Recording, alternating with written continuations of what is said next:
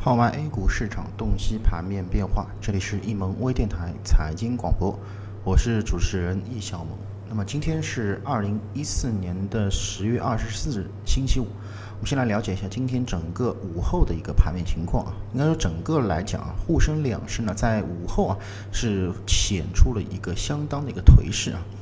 那么短暂打破三连阴之后呢，是再次出现了一个盘中跳水的这么一个局势。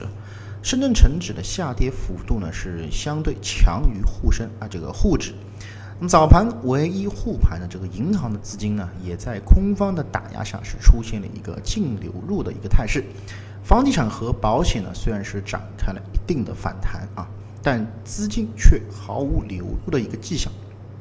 最终啊，在收盘是除了中小板指数啊略微翻红之外啊，其余指数呢都是迎来了四连阴的这么一个走势。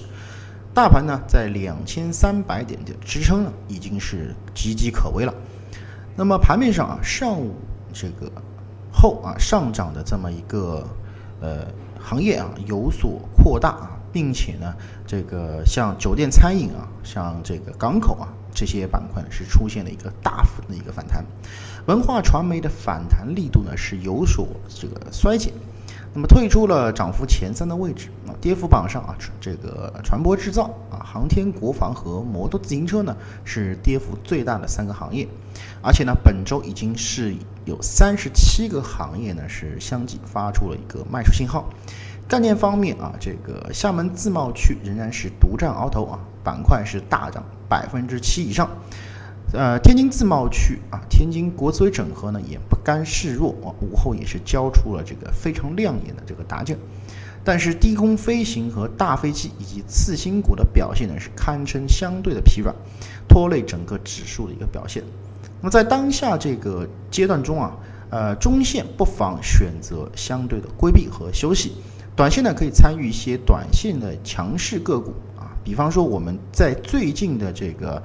订阅号当中一直为大家所啊这个推崇的三位一体的这个选股法，那本周一呢，我们通过三位一体选股法呢是选出了北方股份啊。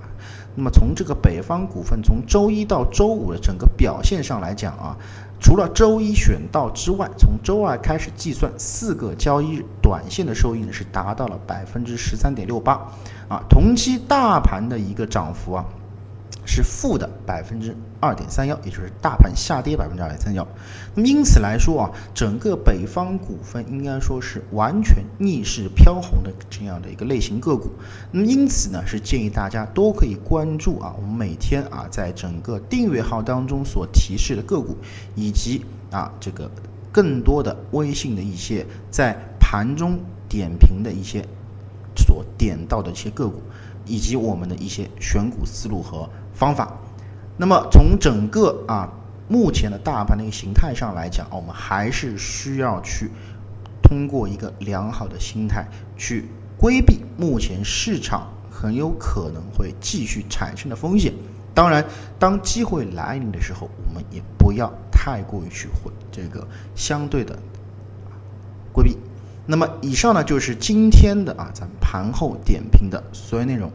咱们更多的交流与分享，我们下周再见。